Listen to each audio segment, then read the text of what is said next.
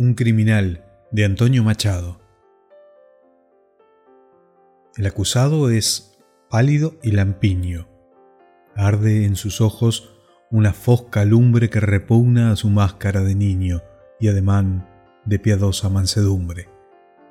Conserva del oscuro seminario el talante modesto y la costumbre de mirar a la tierra o al breviario.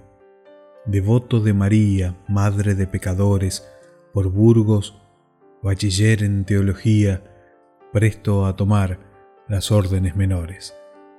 Fue su crimen atroz. Hartóse un día de los textos profanos y divinos. Sintió pesar del tiempo que perdía enderezando hiperbatons latinos. Enamoróse de una hermosa niña, subiósele el amor a la cabeza como el zumo dorado de la viña y despertó su natural fiereza.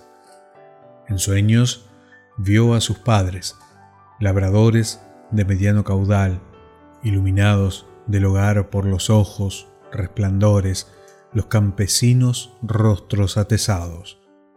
Quiso heredar, oh guindos y nogales del huerto familiar, verde y sombrío y doradas espigas candeales que colmarán las trojes del estío. Y se acordó del hacha que pendía en el muro, luciente y afilada, el hacha fuerte que la leña hacía de la rama de roble cercenada. Frente al reo, los jueces con sus viejos ropones enlutados y una hilera de oscuros entrecejos y de plebeyos rostros, los jurados.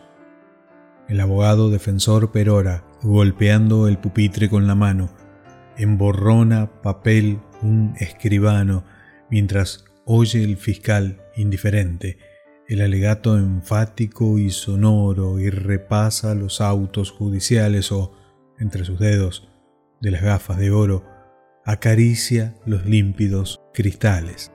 Dice un ujier, va sin remedio al palo. Un joven cuervo, la clemencia espera.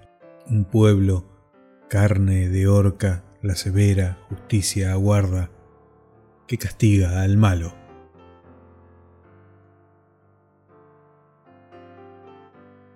escrito por Antonio Machado, un criminal.